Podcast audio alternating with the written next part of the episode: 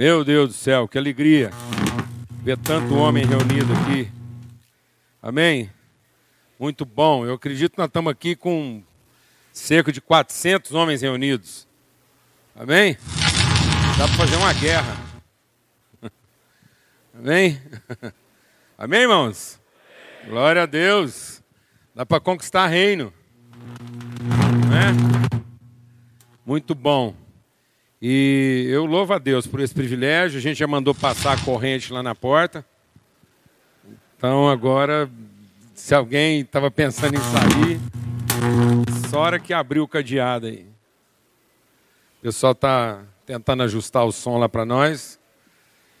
Amados, assim, aquilo que eu quero compartilhar com vocês, assim, é, é desafiador, de verdade. Eu quero que os irmãos saibam que eu estou aqui, assim, é, abrindo meu coração, assim, eu quero, eu quero me entregar mesmo aqui nesse momento. E eu quero traduzir para vocês, assim, as angústias mais profundas do meu coração, como homem, como marido, é, como pai. Eu quero mesmo, assim, como, como amigo, avô, bisavô, e até de um modo assim muito peculiar, né? Pouco antes de eu subir aqui, um irmão ali me fez uma pergunta muito séria. Ele me perguntou o seguinte: ainda tem frio na barriga? Depois de tanto tempo, quando você vai falar assim, você ainda sente frio na barriga? Eu falei: se não sentir, estava tudo errado. Até hoje, nunca parei de sentir assim essa essa comoção assim quando eu vou compartilhar uma coisa. Mas essa apreensão que a gente sente não é não só pelo que a gente vai compartilhar. É por saber que depois a gente vai ter que passar dentro daquilo que a gente compartilhou. Essa é a minha apreensão maior. É, queria fazer uma pergunta para vocês assim. Quem que vocês acham que são os responsáveis últimos. Quem seriam os responsáveis últimos para defender uma cidade?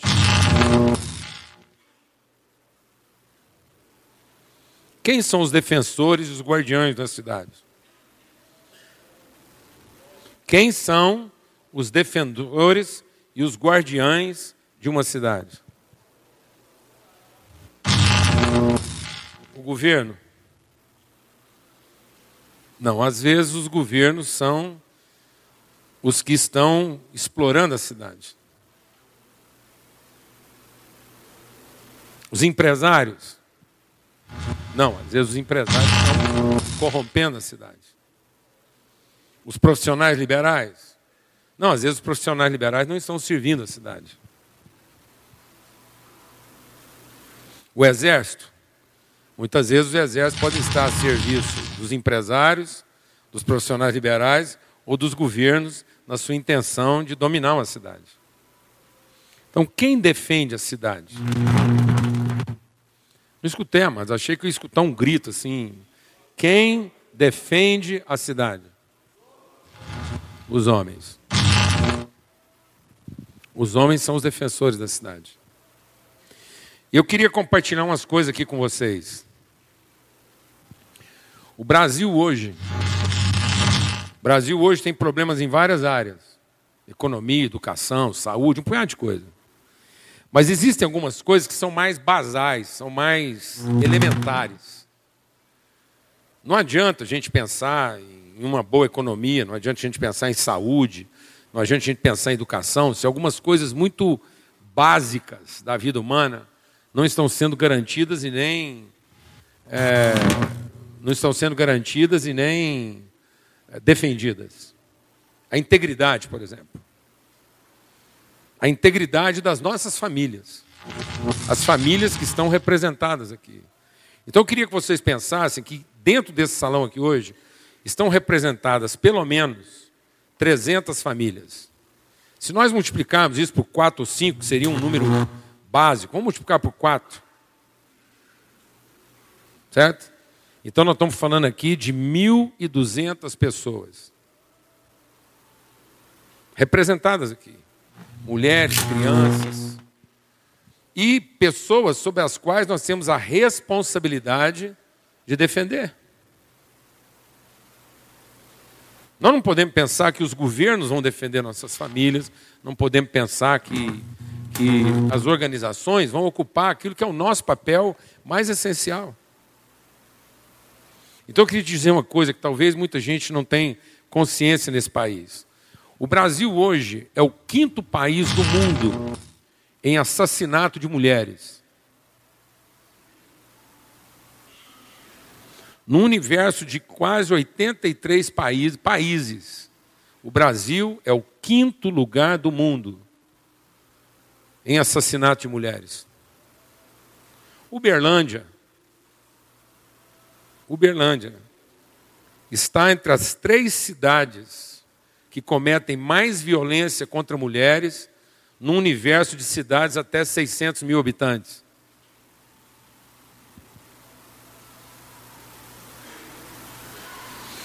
Nossas mulheres estão sofrendo violência. Uberlândia está entre as três cidades que mais cometem violência contra a mulher no universo das cidades até 600 mil habitantes.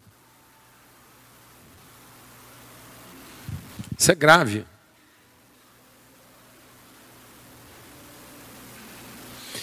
E sabe, irmãos,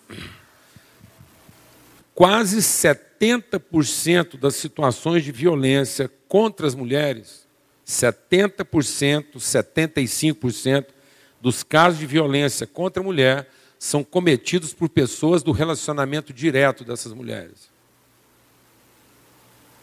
São pessoas que elas conhecem e com quem elas convivem.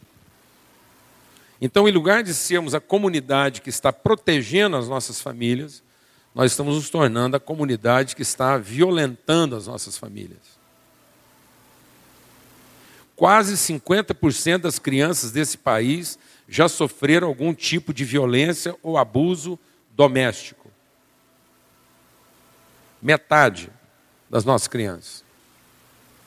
E mais de 40% das mulheres brasileiras mais de 40% das mulheres brasileiras já sofreram algum tipo de violência, seja ela física, seja ela verbal, seja ela é, é, de, de algum tipo de coação, mas principalmente violência física.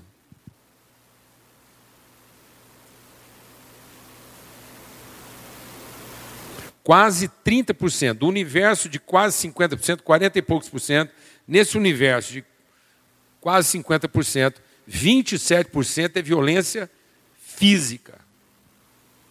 Sabe aquele barulho que você estava escutando e infelizmente parar de fazer lá? Aquele barulho é um barulho que estava acontecendo a cada oito segundos. Eu pedi para que aquele barulho não parasse até eu terminar de falar, mas pararam.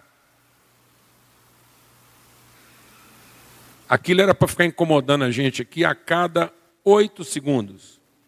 Porque é o intervalo de tempo em que uma mulher sofre violência física nesse país.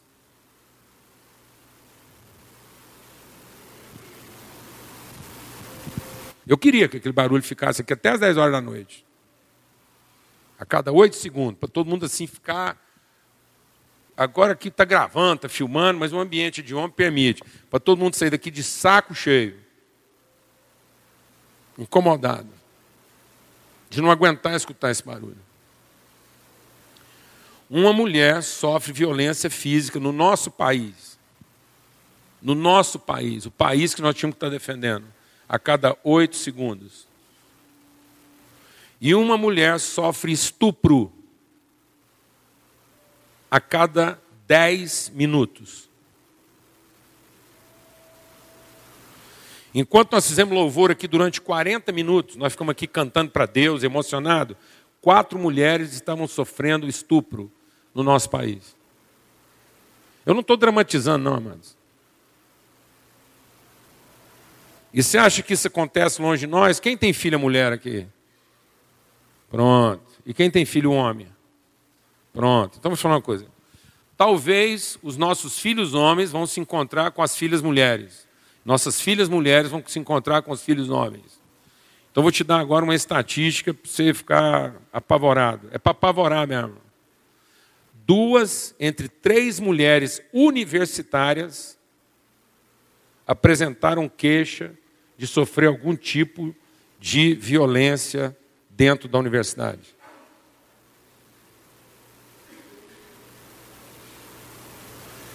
Duas em cada três nas universidades brasileiras. Quem são os defensores últimos da cidade?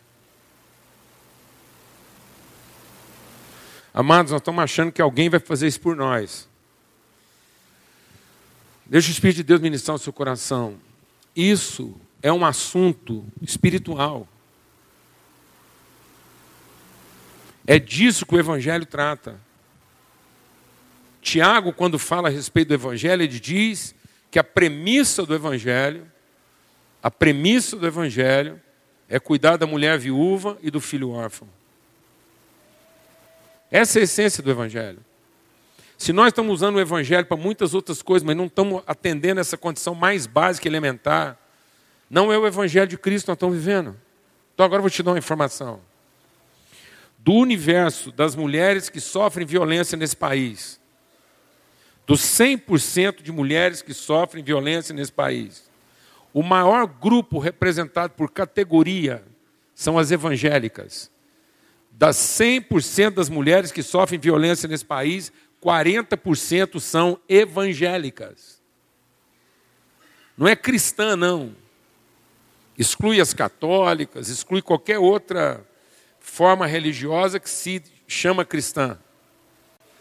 Nós estamos falando que 40% das mulheres que são acochadas, apanham, sofrem agressão, violência, qualquer tipo de opressão, 40% são evangélicas. Que evangelho é esse que nós estamos pregando? Então eu vou te dizer uma coisa: isso não está fora daqui. Muito provavelmente 30%, 20% das mulheres representadas aqui já sofreram algum tipo de coação dentro de casa. Um empurrão, um agarrão. Já teve que se submeter a xingamento durante horas.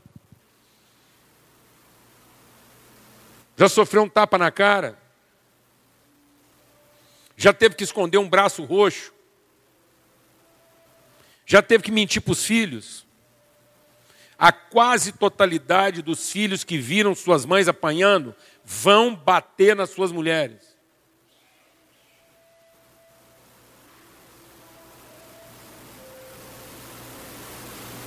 Sessenta e seis por cento da população brasileira diz ter presenciado algum tipo de agressão contra a mulher.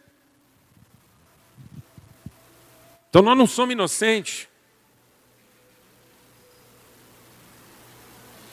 A maioria das mulheres evangélicas que sofreram algum tipo de violência, você sabe qual é a principal queixa delas, como dado de pesquisa? É que quando elas vão à igreja apresentar o problema delas, a liderança da igreja apresenta uma solução religiosa. Você tem que ter paciência, buscar em Deus, e Deus vai tratar do seu marido. E sabe o que, que essas mulheres disseram?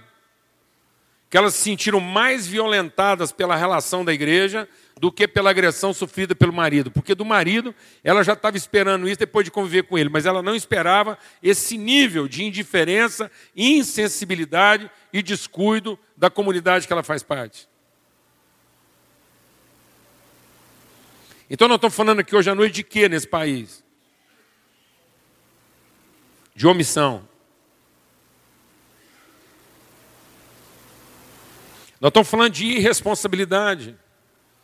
Nós estamos falando de infantilidade. Esse é um país infantil, susceptível e insensível. Porque nós estamos extravasando nossas emoções de várias formas, mas não estamos assumindo de maneira objetiva nossa responsabilidade de homem. Nós não estamos fazendo a defesa das nossas cidades. Fazemos a defesa dos nossos interesses, mas não fazemos a defesa das cidades. Temos mais empenho em defender os interesses da empresa do que em defender os interesses da família. Temos mais interesse em garantir nossas oportunidades de negócio, conforto e sucesso do que garantir os valores que garantem a família.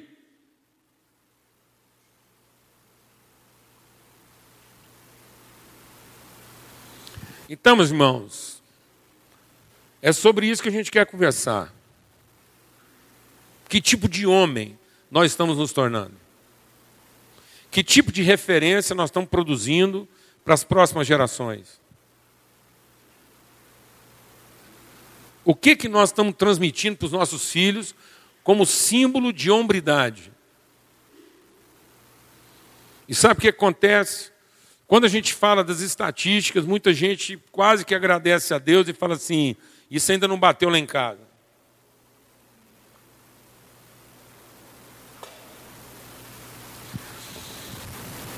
Você pensaria diferente se você fosse parte da estatística. Porque o nosso problema, amados, é que a gente é parte da estatística ou como a mulher que apanha, ou às vezes como o filho que bate. Eu sei que esse é um assunto constrangedor. Para muita gente, para muitos de nós. Sabe por quê? Porque esse problema está aqui dentro. Eu não me iludo. Eu não me iludo, esse problema está aqui dentro. Eu estou falando como pastor de igreja. Há 40 anos. Eu sei que esse problema está aqui dentro. E se nós não formos radicais com aquilo que é básico, essencial, como expressão dos nossos valores, de respeito, de honra, dignidade, nós não vamos conseguir cumprir a nossa vocação espiritual nas outras áreas. A gente está mentindo para nós. Então, essa insensibilidade está criando uma hipocrisia, uma hipocrisia religiosa. Então, o grande problema dos nossos filhos no futuro é que eles não vão ter problema com Deus, eles vão ter problema com a igreja. E aí, muita gente vai achar que ele tem problema com a profissão, ah, porque você quer estimular ele a estudar e ele não quer estudar. Por que, que eu moro numa cidade de padrão elevado, onde tem um universo de escolas, universidade para muita gente lá, mas é a maior desigualdade social da América Latina e o índice de suicídio jovem cresce a cada ano.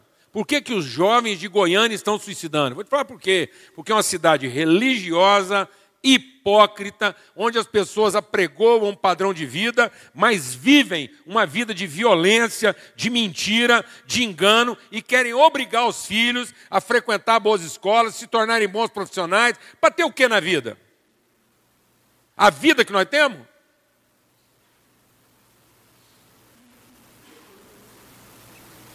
Se matar de estudar, trabalhar, correr risco, se sacrificar para depois ser o quê? Alguém como nós?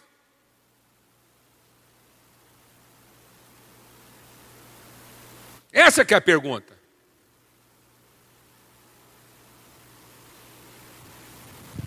Então, muitos jovens hoje não querem se tornar homens como nós. Então, não adianta fazer o apelo mais eloquente. Não adianta encher essa galera aí de culpa. Então, baseado nisso, eu queria conversar com vocês hoje sobre um assunto que Deus incomodou meu coração. Lá em Romanos, no capítulo 12,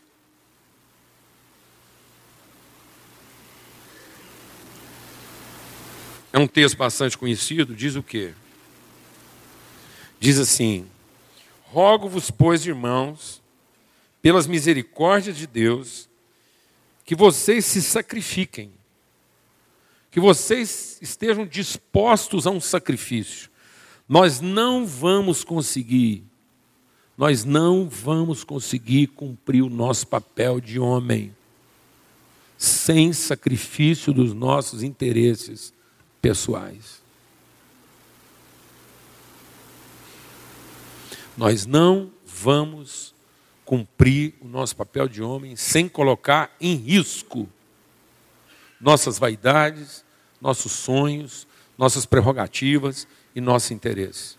Porque é assim que os homens defendiam suas cidades. A cidade só podia ser defendida se esses homens assumissem o risco de colocar sua continuidade, colocar seus sonhos futuros, colocar seus interesses, colocar seus apetites, colocar sua propriedade em risco. Era colocando a própria vida em risco que uma cidade poderia ser defendida. Ninguém vai ser um bom defensor da cidade enquanto o patrimônio dele estiver em primeiro lugar, enquanto a propriedade, o interesse dele, enquanto as finanças dele, enquanto a agenda de lazer dele, enquanto os sonhos de futuro dele estiverem antes dos interesses da comunidade. Esse tipo de homem, esse tipo de homem explora a cidade, mas não defende a cidade.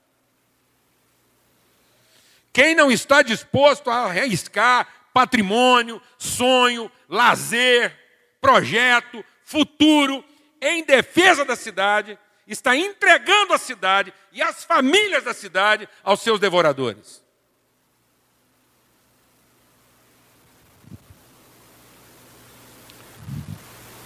Certo ou não, irmão?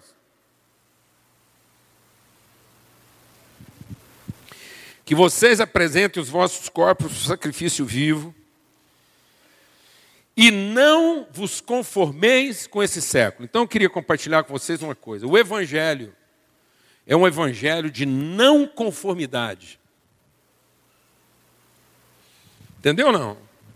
O Evangelho, a essência do Evangelho é não conformidade. É interessante isso, porque quando a gente olha lá para o livro de Atos, no capítulo 5, uma das primeiras coisas que, que o, os discípulos de Jesus no começo, é, eles foram induzidos a pensar, foi de forma, foi de, de se conformar. Então diz assim: eles apresentaram os discípulos ao sinédrio, o sumo sacerdote os interrogou, dizendo: Nós não ordenamos a vocês que não ensinasse esse nome, contudo vocês encheram Jerusalém com a sua doutrina e querem lançar agora sobre nós o sangue desse homem. Então Pedro e os demais apóstolos afirmaram: Antes importa obedecer a Deus do que aos homens. Então havia uma ordem. Havia uma determinação do governo. Havia um status quo estabelecido. Havia uma cultura estabelecida. E qual que você acha que é a cultura estabelecida na cidade de Uberlândia? O que, que você acha que os meios de comunicação? O que, que você acha que políticos interessados na sua perpetuação de carreira? Políticos estão mais interessados na reeleição do que em defender o povo. Políticos que governam para serem reeleitos, para se perpetuarem no poder. É esse povo que vai defender a família? Os meios de comunicação vão defender a família? As empresas dessa cidade vão defender a família? Você acha que alguma empresa aqui vai lá fazer o seu papel? Então existe uma cultura de conformidade. Uma cultura de conformidade que acredita que quanto mais ansioso é um cidadão, quanto mais inseguro é um cidadão, quanto mais sozinho é um cidadão, mais consumidor ele é. Mais ele depende de produtos para fazer a sua felicidade.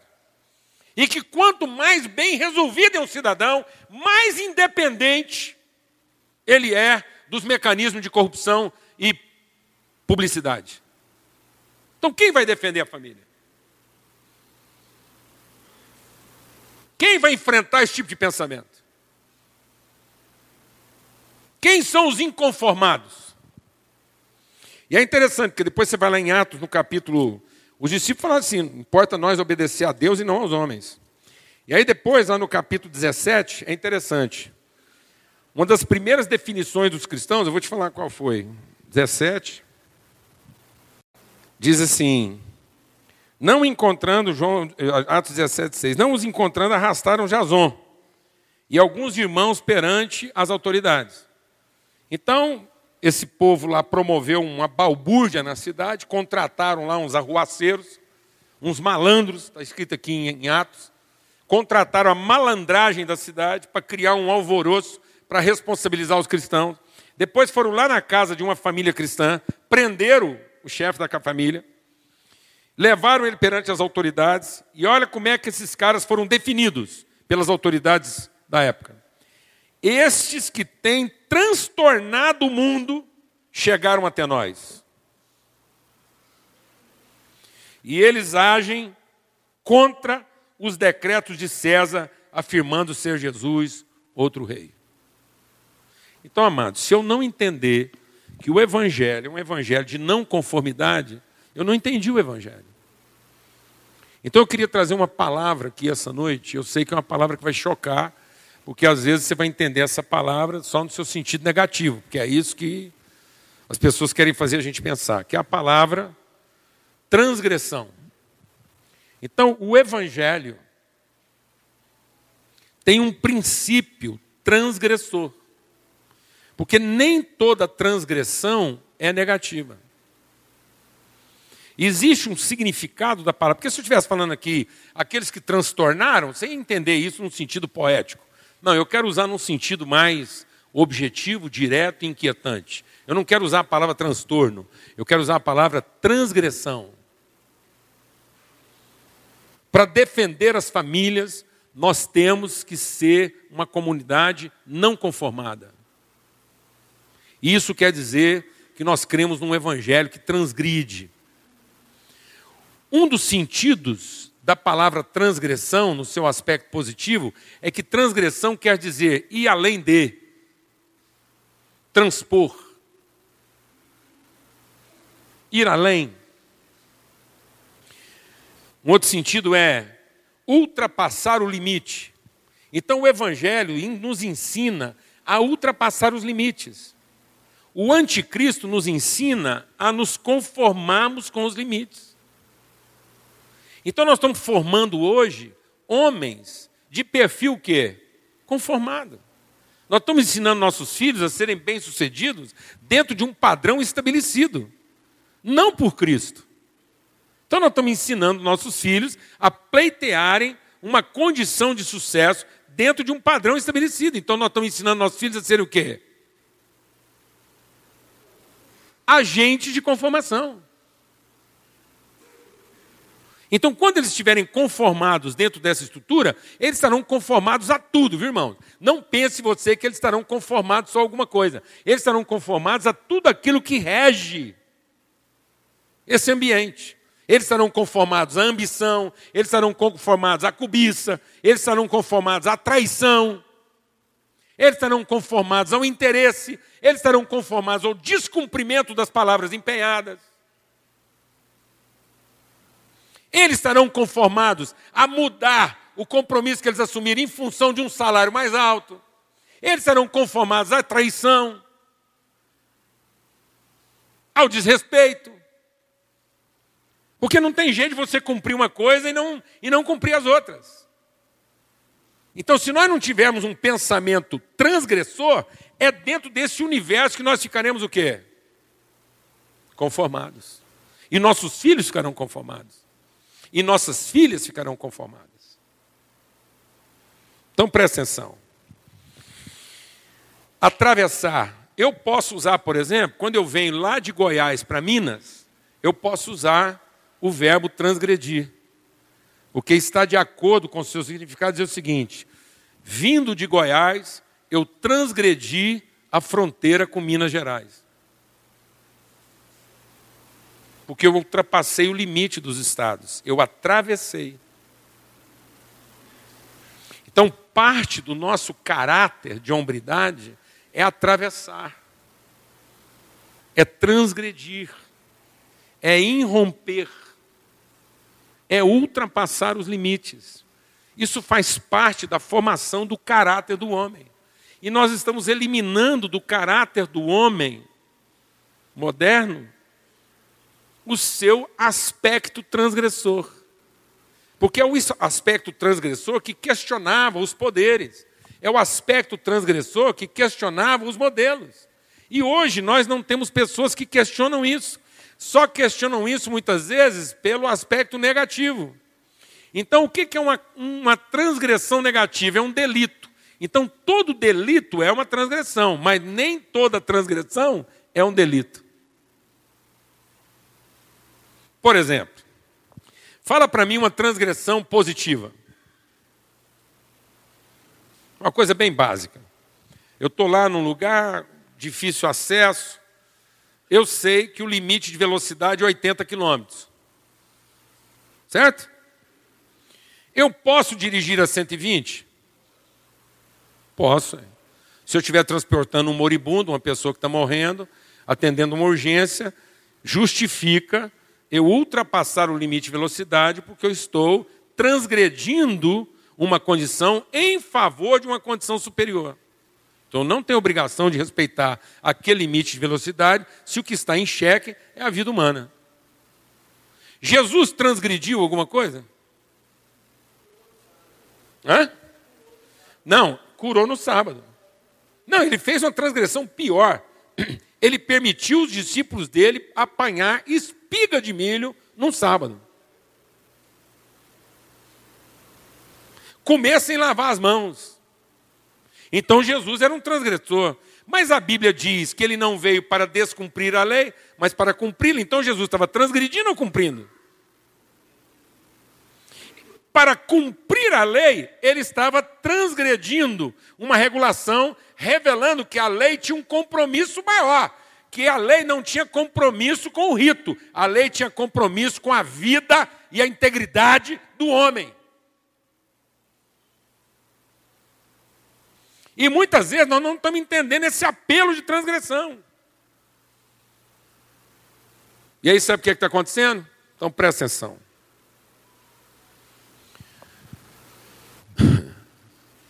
55% das mulheres que dão à luz nesse país não queriam ter ficado grávidas.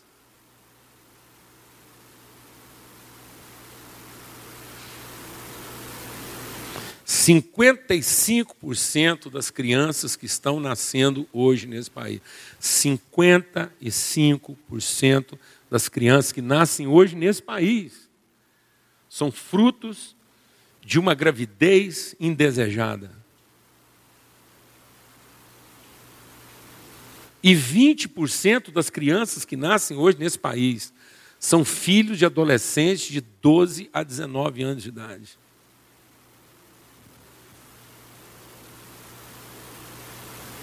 Onde está o problema disso aí, amados? Por que, que 55% das mulheres não queriam ter ficado grávidas? E por que, que 20% de menino que está nascendo aqui hoje é nascido de jovens de 12 até 19 anos de idade? Por que, que você acha? Onde está acontecendo isso? Quem é responsável por isso? Hein? Quem é responsável por isso? O capeta? É o Satanás que é responsável por isso? Quando a gente tiver os homens aqui, esses 300, 400 homens que estão reunidos aqui, quando a gente tiver que falar da violência de Berlândia e do Brasil, nós vamos culpar quem? Quem que nós vamos culpar, irmãos? Nós vamos culpar o Lula ou o Bolsonaro?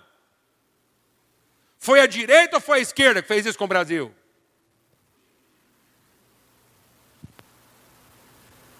Hein, amados? Quem é o culpado de mais de 400 mulheres terem sido abusadas por um único líder religioso lá em Goiás? Foi o João de Deus que fez isso? Foi o João de Deus que cometeu aquele abuso, amados? Aquilo aconteceu porque o João de Deus é o maior tarado que já pisou aqui no, no Brasil e no mundo. Não, mas de quem que é a responsabilidade? daquilo que estava acontecendo lá em Abadiânia. Dos homens da cidade. E por conta de interesses, que tipo de interesse, amado? religioso. Não, irmão, fala para mim, que tipo de interesse sustentou João de Deus lá? Matando, roubando, traficando meninas como escravas sexuais. De quem Deus vai pedir essa conta? Do diabo, do capeta, da esquerda, da direita, de um partido político. Dos homens da cidade, que não quiseram sacrificar seus interesses, não quiseram sacrificar suas cobiças viram seus filhos, suas filhas sendo abusadas, usadas, entregues de sacrifício aos deuses.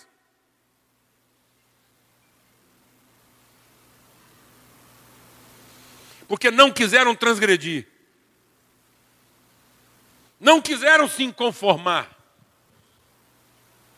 não quiseram transtornar. E é por isso, amados, é porque nós não queremos transtornar nós não queremos chamar transtorno para a nossa vida. Nós não queremos ser responsáveis pela transgressão. Então a gente se desculpa nas leis, nas regras, no sistema. E aí, amados, a gente não transgride onde devia transgredir, em compensação, comete os delitos que não devia cometer.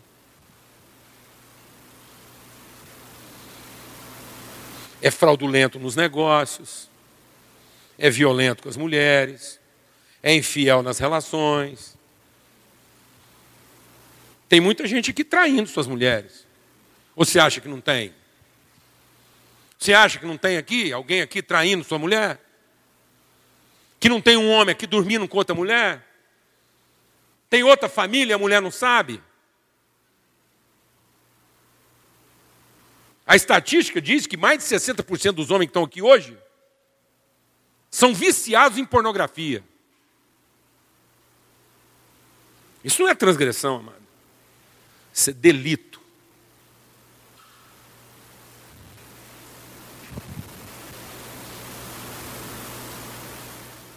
Então, em nome de Jesus Cristo, o Senhor, é tempo de transgredir. Porque quando a gente não transgride, nossos filhos ficam órfãos. Deixa o Espírito de Deus ministrar algo no seu coração. Quando Deus chamou Abraão para sacrificar Isaac, Deus estava chamando Abraão para quê? Para uma transgressão. Para que Abraão entendesse que ele seria melhor pai, ensinando Isaac a assumir o risco em obediência a Deus do que protegê-lo de qualquer situação. Nosso principal papel não está em proteger nossos filhos de problemas, dificuldades, transtornos, desafios e riscos. nosso grande desafio está em submeter nossa família a esses transtornos para que a gente consiga transgredir. Eu estava meditando sobre uma coisa assim, muito forte,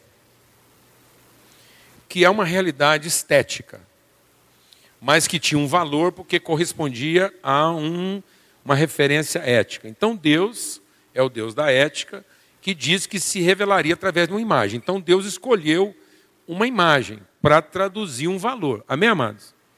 Quando eu perco o valor, eu me corrompo na estética. Tanto é que Deus disse assim: olha, eu vou fazer um homem e esse homem vai ter uma imagem. Amém? Quem está acompanhando a imagem? Então Deus diz que o homem seria uma imagem de uma natureza, de um valor. Glória a Deus. Então existe uma, uma figura estética para nos ensinar a respeito de um valor ético. Quando essa. E aí o que, que o diabo fez? O diabo corrompeu a gente na estética, porque ele falou assim: olha aqui o tanto que esse fruto é bom, e a mulher, vendo que o fruto era bom, que ia dar. Então, pela estética, ela corrompeu a ética sendo que Deus queria revelar a ética através da estética. Então agora presta atenção na figura estética. Ele fez uma mulher com vagina.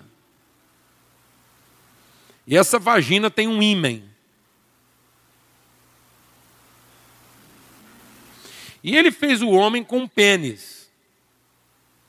E abençoou esse homem Não para casar. O projeto de Deus não era o homem casar. O projeto de Deus é esse homem virar pai. Deus abençoou o homem não para ter tesão.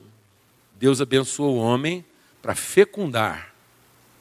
Então a bênção de Deus estava associada à fecundação e não ao gozo e o tesão. Quem está entendendo o que eu estou falando?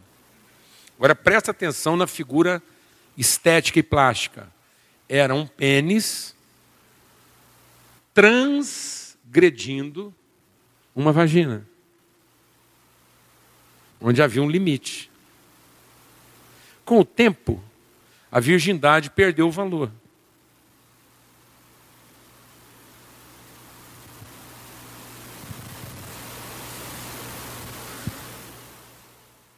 Ninguém aqui tem mais ilusão da virgindade. A partir do momento que a virgindade perdeu o valor, a transgressão perdeu o seu significado positivo. Porque agora nós não temos respeito pelo significado da transgressão. Nós não entendemos que o nosso papel como homem só acontece a partir do momento que eu estou pronto para assumir uma ação transgressora de penetração, de ruptura de um ímã para poder assumir a responsabilidade da fecundação. Perdeu esse valor. E aí o que sobrou para a igreja? Agora a igreja está tentando resolver o problema da promiscuidade dos jovens, tratando isso como delito. E não resgatando o significado positivo da transgressão. Então nós tínhamos que ajudar os nossos jovens a recuperar o senso da sua identidade transgressora, de que ele só é homem quando ele está pronto a assumir seu papel, sua ação responsável de transgressor, de alguém que rompe os limites, que vai além e assume a responsabilidade disso. Mas não.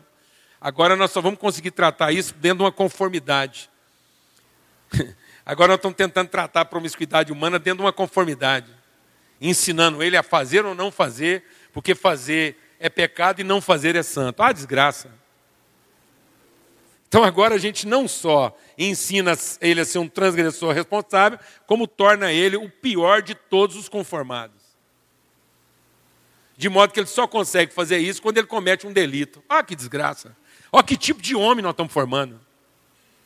Então nós não estamos formando transgressores responsáveis, nós estamos formando delinquentes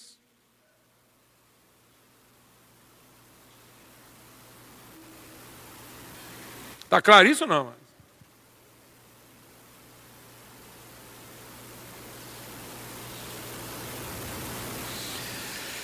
Então, nosso papel não é a delinquência. Então, eu queria concluir dizendo o seguinte: a mulher se realiza na segurança, o homem se realiza no significado. Então, a mulher quer segurança, o homem quer significado. O homem, para significar, então, ele tem que aprender o princípio da transgressão, ir além do limite de não se conformar, de penetrar de maneira honrosa, de assumir o risco. Então nós tínhamos aqui que estar estimulando uns aos outros a assumir o risco. Onde é que você está assumindo o risco? Onde é que você está transgredindo? Onde é que você está cumprindo o seu papel, homem, de fecundar, porque penetrou, rompeu o limite e plantou lá a sua semente? E aí eu queria concluir falando alguma coisa aqui sobre isso. A transgressão só será saudável se ela é em favor da comunidade. A transgressão em favor do indivíduo é delito. A transgressão em favor da comunidade é conquista. Então a transgressão de romper o limite só seria justa e santa se ela for no interesse da comunidade. Então é exatamente nesse ambiente da transgressão que se formam as amizades. Porque no ambiente do delito se formam as quadrilhas. Então os homens que não estão aprendendo a transgredir formando amigos, estão aprendendo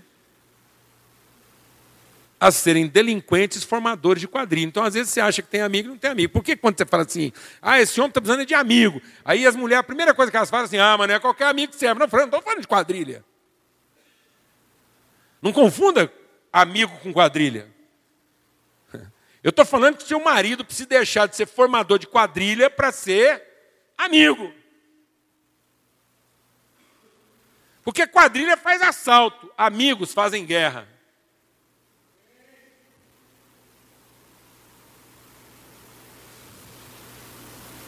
Amém, irmãos? E aí, alguns valores que poderiam estar sendo formados na família não estão sendo formados porque nós não estamos aprendendo a transgredir com amigos. Amigos que se juntam na defesa da cidade porque não se conformam com o que está acontecendo. Então a gente vai olhar para essa cidade, vai olhar para esse país, a gente não se conforma com o que está acontecendo. Você sabe o que, que eu estou fazendo? Eu estou com 62 anos, não paro de viajar, vou para tudo quanto é lugar. Estou saindo daqui amanhã, para encontrar com amigos lá no Rio de Janeiro. E sabe o que eu estou indo fazer lá no Rio de Janeiro, na Baixada Fluminense, quinta-feira de manhã? Nós vamos lá encontrar 80 homens. E sabe o que nós vamos falar lá sobre com esses 80 homens? Sobre transgressão na Baixada Fluminense. Porque se os homens da Baixada Fluminense, os homens de Deus, não se levantar para transgredir naquele lugar, aquilo está entregue.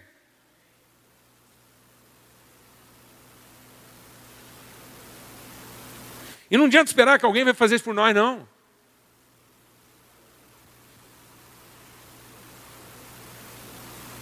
Estão entendendo isso ou não, amados? Então, o que, que acontecia? Tem gente aqui que está achando que ele vai desenvolver fidelidade na relação com a mulher dele. Fala, ah, Deus me ensina a ser fiel à minha mulher. Desencana.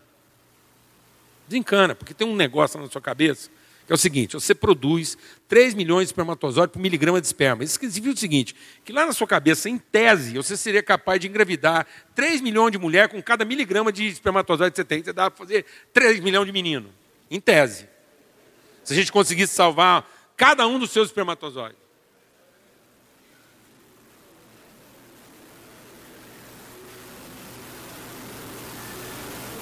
Então você não vai aprender fidelidade com a sua mulher.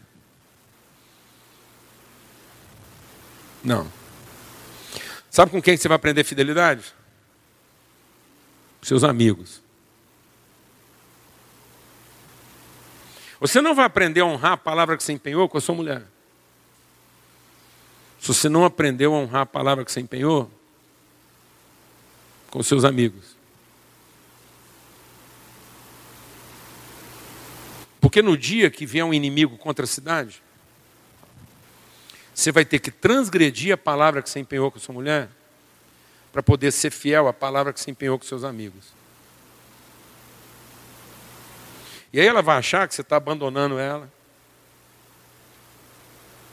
que você está deixando ela sozinha, e você vai ter que sentar com ela e explicar o seguinte: a forma que eu tenho de defender você e a nossa casa é indo fazer guerra com os meus amigos. Porque se eu não honrar a palavra que eu empenhei com os meus amigos, eu nunca vou saber honrar a palavra que eu empenhei com você.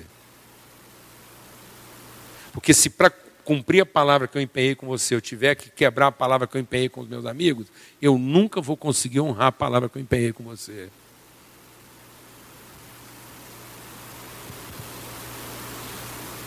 Porque a defesa da palavra que eu empenhei com você acaba sendo de meu próprio interesse. Mas a, de, a palavra que eu empenhei com meus amigos é de interesse da comunidade. Então, sabe por que, que muitos homens aqui não sabem ser fiéis à mulher? Vou explicar por quê porque são formador de quadrilha. Porque não sabem ser fiéis aos amigos. Porque só tem quadrilheiro na relação dele. Só tem fraterno. Gente que não sabe honrar a palavra que empenhou com os amigos. Gente que não sabe defender os interesses da comunidade. Agora, onde é que o cara aprendia sobre honra? Eu vou falar onde é que ele aprendia sobre honra. Não é no fogão da casa dele, e nem transando com a mulher dele em casa. Sabe onde é que ele aprendia sobre honra? Lá na guerra, porque ele sabia o seguinte: ele estava com um amigo dele lá na trincheira, se um dos dois morresse, o outro ia tomar conta da família. Ele podia morrer em paz, que o amigo dele não ia pegar a mulher dele, e nem pegar as filhas, ia cuidar delas.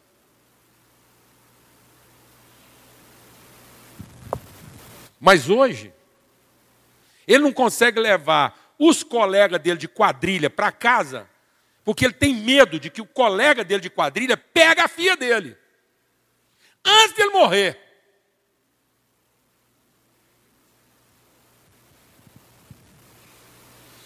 Isso é uma cultura de quê, meu irmão? De conformidade. E você acha que nós vamos mudando isso? Nós vamos conseguir enfrentar isso sem sacrificar nossa própria vida? Sem sacrificar nossas prioridades? Sem colocar em risco nosso patrimônio? Sem colocar em risco nossa integridade física? Sem colocar em risco nossos sonhos futuros? Sem colocar em risco nossas horas de lazer? Nós vamos conseguir promover um mundo digno nós vamos ter, conseguir ter amigos que vão guardar nossa família se a gente não estiver aqui, sem sacrificar aquilo que nós julgamos mais importante na nossa vida? Você acha que se você deixar um patrimônio para sua mulher, para suas filhas, isso vai proteger elas do homem sem vergonha? Não, meu irmão. Pelo contrário, Vai todo mundo celebrar o seu funeral para poder desfrutar do seu dinheiro com mais liberdade. E você pode ter deixado a mulher mais chata, desagradável, desarrumada, mas se ela tiver patrimônio, ela ainda vai achar quem quer a bagaceira. Porque você não teve na vida amigos.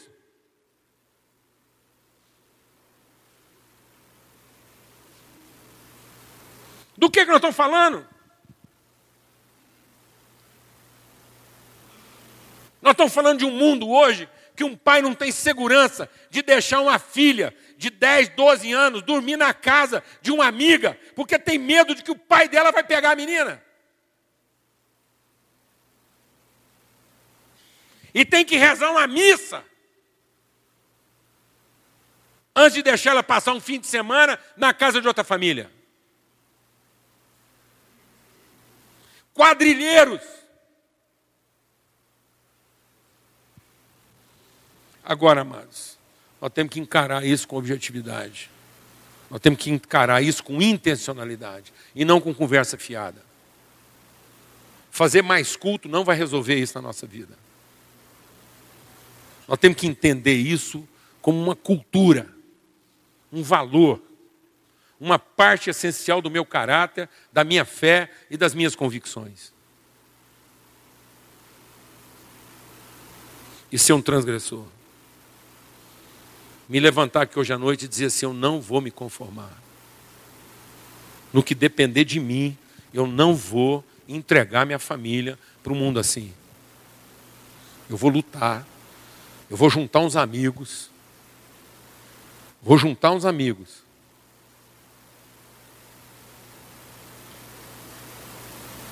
Eu quero te dar um testemunho. E você me julgue como você quiser. Você me julgue como você quiser. Você pode achar que eu fui interesseiro. Você pode achar o que você quiser. Eu não posso controlar o seu juízo. Mas outro dia uma pessoa me perguntou assim: Paulo Júnior, como é que é assim se você morrer? Você tem um seguro? Eu falei, tem. Um plano de saúde para sua família? Eu falei, tem. Tem mesmo? Eu falei, tem. Qual o plano que você tem? Eu falei assim, meus amigos.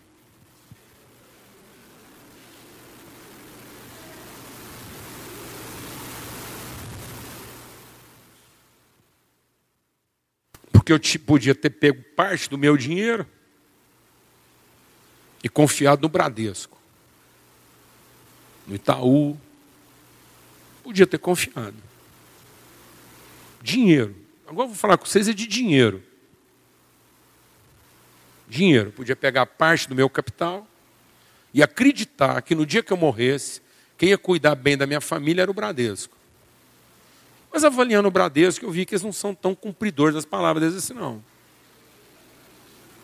E eles também não têm nenhum tipo de relação afetiva com a minha família, não.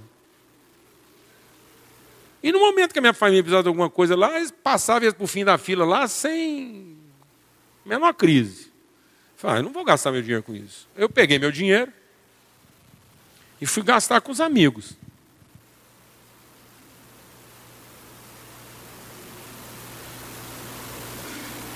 Peguei todo o dinheiro que eu podia ter investido numa situação financeira. Sabe o que, eu fiz? Gastei com os amigos. Construindo relações verdadeiras de amizade. Gastei muito dinheiro nisso. Em mesa, viagem, hospedando. E fiz isso de maneira intencional. Porque eu falei o seguinte: o dia que eu faltar, só tem alguém que vai cuidar da minha família melhor do que eu. Meus amigos.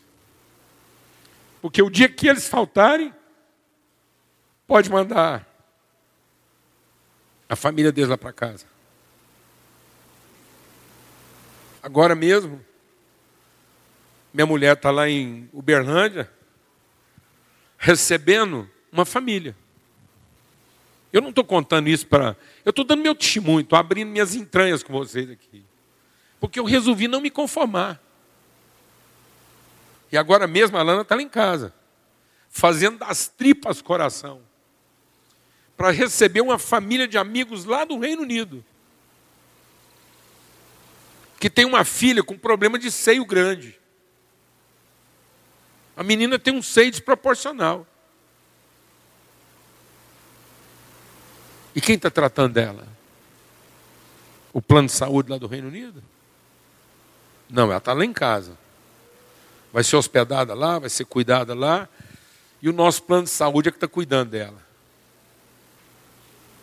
Duvido que ela teria atenção melhor do que o nosso plano de saúde está oferecendo lá para ela. E sabe por que ela está lá em casa? Por uma razão simples são nossos amigos. E porque a gente decidiu não se conformar. Porque a gente decidiu transgredir. Isso é uma transgressão. E você acha? Todo mundo foi louco da cabeça. Não tem juízo. Eu não tenho juízo? Então você quer me convencer que eu teria mais juízo em ter colocado o meu dinheiro numa instituição financeira impessoal que deve milhões para o governo que a qualquer momento pode ir à bancarrota, e você acha então que eu é que não tenho juízo?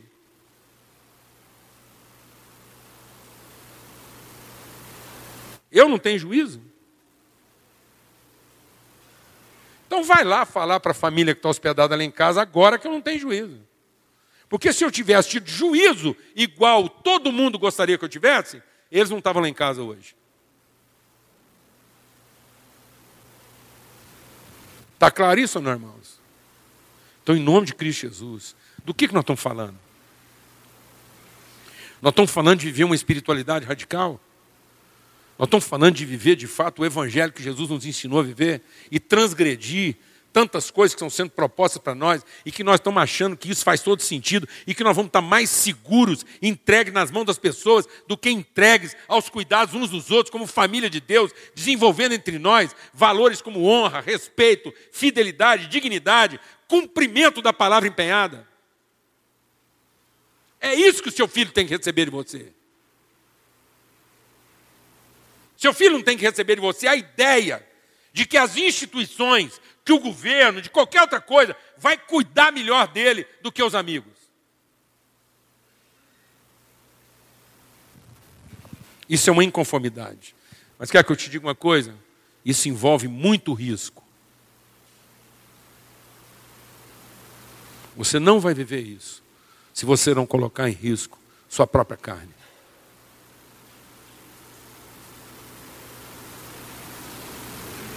Sua própria carne. E a gente não faz isso por interesse. Nunca fiz isso por interesse. Nunca pedi dinheiro de ninguém para corromper ninguém. Nunca fiz isso por interesse. Fizemos isso porque cremos nisso. Porque a palavra de Deus nos ensinou a viver assim. A ser homem de verdade. Mas eu quero dizer uma coisa. Quantas vezes eu fui dormir à noite pensando em desistir, como José foi, pensando em fugir, Quantas vezes eu tinha mais gente falando para mim que isso não ia dar certo, do que gente incentivando a viver dessa maneira. Porque é uma inconformidade. Tem mais gente querendo se conformar do que gente querendo transgredir. Tem mais gente querendo viver proteção do que desenvolver segurança. Então, amados, quem ensinava os filhos a transgredir? Quem punha na mão dele uma arma perigosa no passado? Quem dava a primeira faca para o menino? Quem levava ele para o mato para fazer a primeira caça, correndo o risco de ser picado, ser morto por um bicho qualquer lá? Quem levava ele para viver a primeira guerra e o primeiro confronto? Quem, meu irmão? Quem? Quem oferecia para os filhos a primeira experiência de transgressão verdadeira, genuína, autêntica? Quem é que levava um filho a não se conformar?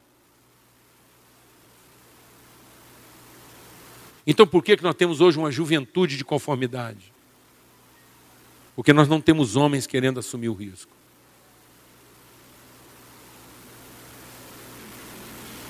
Expor. Correr o risco. Transpor o limite. Ir além. Atravessar. Então hoje é um desafio para a gente atravessar. Em favor das nossas famílias. Porque se nós não nos juntarmos para fazer isso, nós não podemos esperar que alguém se junte para fazer isso. Nós não podemos esperar que uma instituição, uma organização financeira, um sistema político, uma entidade militar, que a polícia desse país tenha mais interesse pela nossa família do que o que nós temos. Se hoje a polícia não tem pela família o cuidado que tinha que ter, se hoje o governo não tem pela família o cuidado que tinha que ter, se hoje a imprensa não respeita a família como deveria respeitar, se hoje as escolas não respeitam a família como deviam respeitar, se hoje as empresas não respeitam o trabalhador e a família como deviam respeitar, eu vou dizer por que está assim. Sabe por que está assim? Porque não existem hoje homens suficientes e dedicados e prontos a assumir o risco para não se conformar com essa situação e assumir a responsabilidade de encarar essa parada. Entregamos isso, arrendamos isso, estamos tentando resolver isso com dinheiro, com transferência de responsabilidades. E aí não podemos demonizar essas instituições. Se está essa bagunça que está, é porque nós, como homens, não estamos assumindo a nossa responsabilidade de não conformidade com essa realidade. Em nome de Cristo Jesus, pelo sangue do Cordeiro, a minha esperança é que tudo aquilo que a gente ouviu aqui hoje, as informações que nós trouxemos aqui, cause no nosso coração uma santa indignação que de uma vez por todas a gente entende que não está funcionando. E que nós não podemos continuar responsabilizando os outros sem antes assumir nossa própria responsabilidade. Amém, meus irmãos? Em nome de Cristo Jesus. São nove e meia. Eles falaram que a gente podia ir até às dez, mas eu acho que já está assim avançado. Mas eu queria abrir aqui para pelo menos uma ou duas perguntas ou algum comentário, ou algum testemunho, que você sinta na liberdade de falar e, enfim, de perguntar alguma coisa, acrescentar, não sei. Mas a gente tem pelo menos uns 15 minutos. Se alguém quiser perguntar, levanta a mão, pode perguntar. Eles vão correr com o microfone aí para você. Corre aqui, Alex.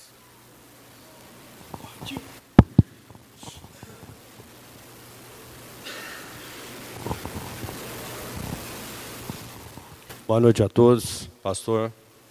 Que benção a palavra, né? Eu gostaria assim de expor o que eu li, né, e ouvir a opinião do senhor. É, o Flávio Guicovati, você já deve ter lido livro, algum livro dele, ele fala que quando a mulher desabrocha, o homem brocha. Então, o que, que nós temos hoje? Nós temos uma sociedade do empoderamento feminino muito forte. Quanto mais forte for a mulher dentro da sociedade, mais fraco será o homem. E isso faz com que nós perdemos, dentro de casa, a primazia do controle da família, porque nós deixamos de ser provedores e protetores da família. Então, eu entendo quando o senhor fala isso, né? Mas por que, que é difícil hoje sair dessa conformidade? conformidade? Porque os homens são fracos. Nós estamos vivendo uma geração de homens fracos que não são exemplos de nada para filhos, para criar família, para nada. A mulher tem que sair para trabalhar, para ajudar no sustento, porque o cara não gosta de ir para a faculdade, não tem formatura. Então, essa fraqueza eleva a força da mulher. E elevando a força da mulher, o homem perde a referência. E se não houver isso que o senhor está falando aí, o resgate de uma identidade de um varão forte que tem o poder de dizer e dizer o não dentro da família, nós vamos viver essa sociedade que nós estamos vivendo aí. Mas, mas deixa eu te ajudar numa coisa. É nesse ponto que eu queria saber a opinião do senhor. Ah, deixa eu te ajudar numa coisa. O texto lá de Provérbios 31 fala da mulher virtuosa. E aquele texto lá, vou te falar uma coisa. Só de você ler o texto, você cansa com tanto de coisa que a mulher é capaz de fazer. Aqui a mulher é, é dona de casa, ela é empresária, ela é produtora de uva, ela é comerciante de tecido. Aqui a mulher é o cross. Eu, eu olho para aquilo lá e eu fico pensando quantas horas tinha o dia daquela mulher. E ainda era honrada pelos filhos e pelo marido. Agora, por que, que aquela mulher conseguia produzir tanta coisa e ser tão proativa? Na verdade, a Bíblia diz que a palavra de Deus, a palavra de Deus diz que todos tinham que ser plenos. A mulher tinha que ser plena e o homem pleno. Uma, a plenitude de um não deveria ser inibição do outro. O homem é que tem a característica clássica da omissão. Porque o, o primeiro pecado, o pecado original, aconteceu a partir de uma violência contra a mulher, que o homem foi passivo. Ele, ele, o homem agiu em conformidade. O, o, o, a mulher dele estava tendo a maior cantada lá na cara dele, ele estava lá do lado, o capeta cantando a mulher dele lá e ele calado. Depois a mulher ainda recebeu a cantada, levou a cantada para ele, ele ainda aceitou a cantada, entrou junto. Então nós não podemos dizer que a proatividade da mulher é a causa da nossa omissão. A nossa omissão é que causa uma corrupção da capacidade produtiva da mulher. Ela é produtiva. Agora, por que, que a mulher virtuosa era tão produtiva, tão executiva e ela realizava na área comercial. Quem comprava e vendia terras, então aquela mulher tinha uma agência imobiliária, ela tinha uma loja de tecido e ela tinha uma venda de uva e uma produtora de vinho. E ainda cuidava de casa. Por que, que ela conseguia fazer aquilo? Sabe por quê? Porque o marido dela estava reunido na porta da cidade com os amigos, dizendo para onde que a cidade tem que ir. Então, se havia muita execução na vida daquela mulher, havia uma orientação segura por parte dos maridos. Então, na verdade, hoje, a mulher não está competindo com a gente na área da execução. Ela está executando sem, com falta de orientação. E aí nós estamos achando que o papel do homem é controlar. E não é. O papel do homem é orientar. Porque quem controla está trabalhando no âmbito da conformidade. Quem orienta está trabalhando no âmbito da transgressão. Então, como nós deixamos de ser transgressores para orientar o fluxo, nós estamos tentando controlar e produzir uma conformidade. Aí, na medida em que nós estamos tentando produzir uma conformidade retendo a mulher, toda vez que ela expande, ela compromete a nossa conformidade. Mas se a gente estivesse trabalhando de fato como um transgressor positivo, toda a produtividade da mulher estaria no fluxo da nossa orientação.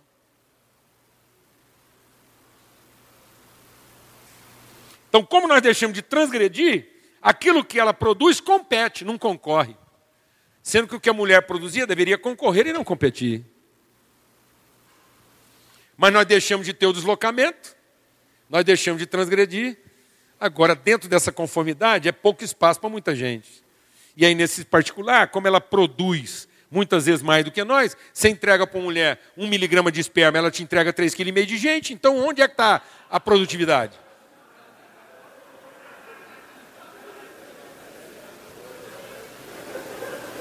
Nós nunca vamos conseguir competir com isso.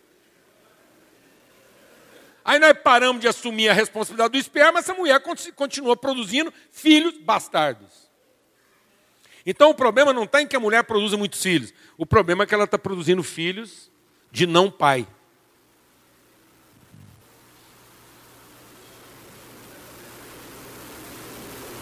Então não está faltando controle, está faltando orientação.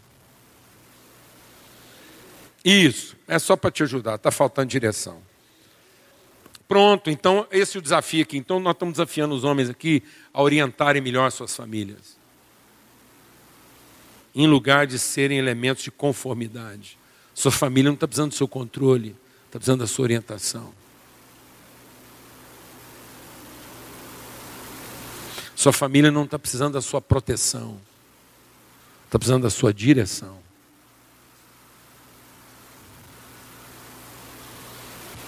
Sua família não está precisando das suas garantias para que ela aprenda a confiar em você. Sua família está precisando das suas convicções. Amém, irmãos? Não deixe como herança para os seus filhos seu patrimônio. Deixe como herança para os seus filhos suas convicções. Seus patrimônios não vai garanti-los, suas convicções vai orientá-los. Amém. Mais alguma pergunta aí antes da gente concluir? Só mais uma. Pode falar.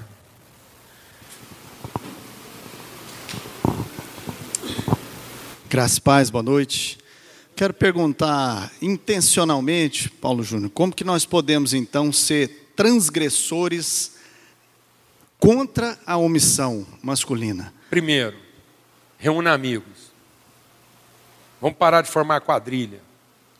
A gente forma quadrilha para tomar vinho, quadrilha para jogar futebol, quadrilha para frequentar culto, quadrilha para torcer para time. Vamos formar amigos.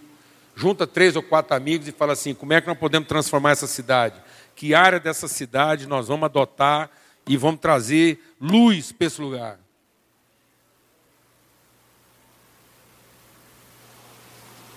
Coloca lá suas famílias juntos. Compartilha seus desafios uns com os outros.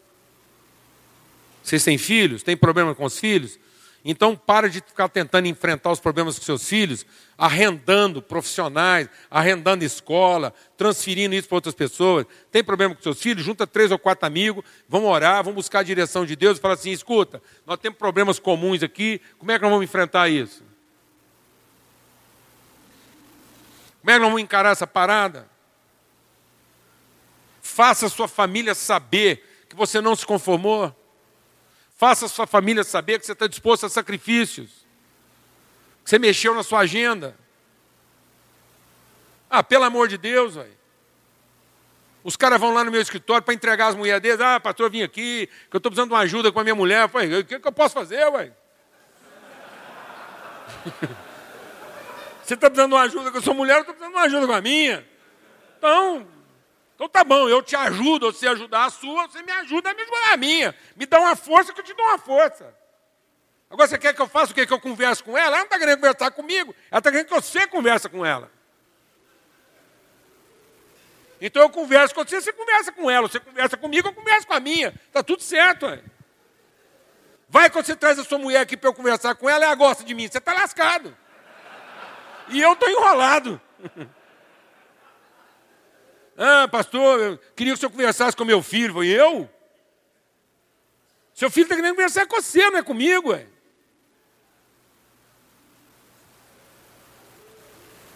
Amém, irmãos? Ou você acha que ele vai gostar mais de conversar comigo que conversar com você? Então vamos fazer diferente. Você conversa comigo, eu converso com você e você conversa com seu filho. Agora o cara vai lá me arrendar? Negativo. Mas o que a gente pode fazer lá é um curativo de emergência, amém? amém? Doutor? Faz um curativo de emergência, devolve o cara para casa. Glória a Deus, amado. Agora, se ele não quiser, então se não quiser, você entrega o pacote. Aí nós vamos cuidar da mulher, dos filhos, de tudo, e você dá linha.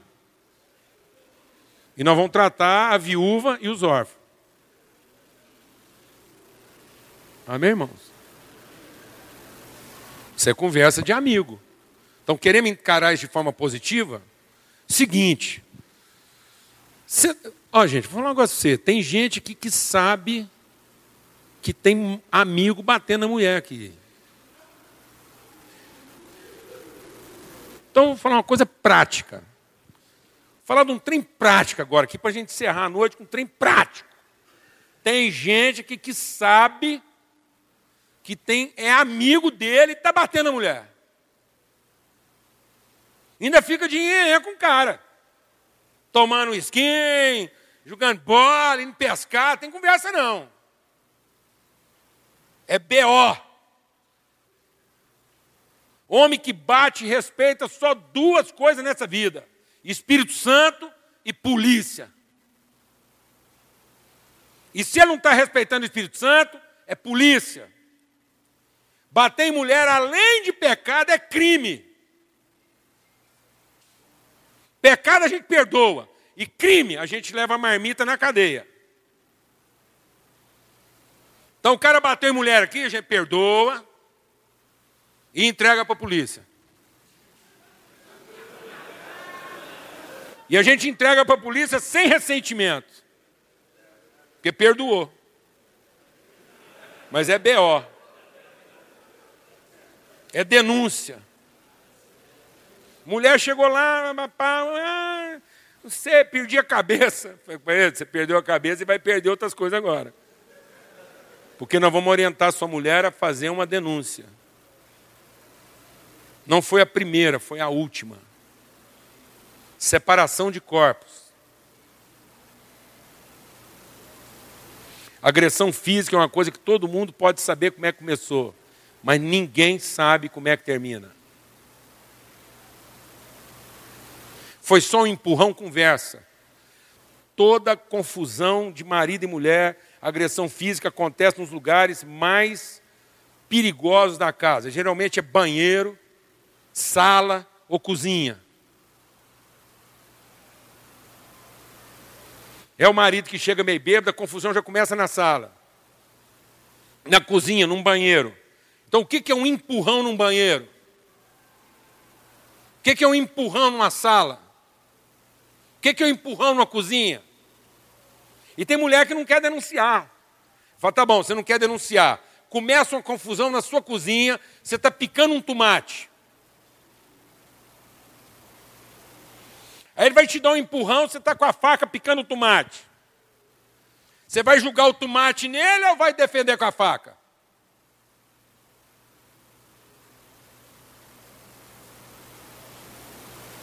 E a desgraça que acontece, eu vou te falar o que, que é. O agressor, se o agressor tomasse uma facada e morresse, o problema dele está resolvido, porque agora ele vai ter que tratar isso lá direto com Deus. A desgraça é a parte que era inocente, agora ficar com o delito da culpa de ter matado o agressor. Essa é a desgraça. Se o marido agressor mata uma mulher crente, o problema dela está resolvido. Ela é crente mesmo, vai para o céu, descansou mais cedo e o Espírito Santo toma conta de quem ficou. Agora, o duro é quando ela devolve a agressão.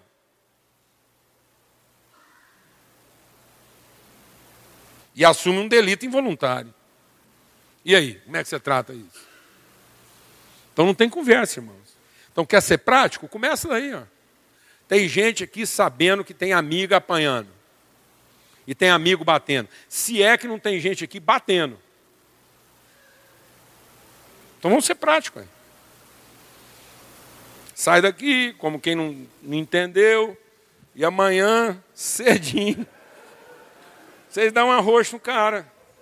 Fala, ouvindo aquela palavra de ontem à noite, vamos começar a mudar a cidade aqui. Junta dois amigos, senta lá no escritório do cara e fala assim: ó, foi a última.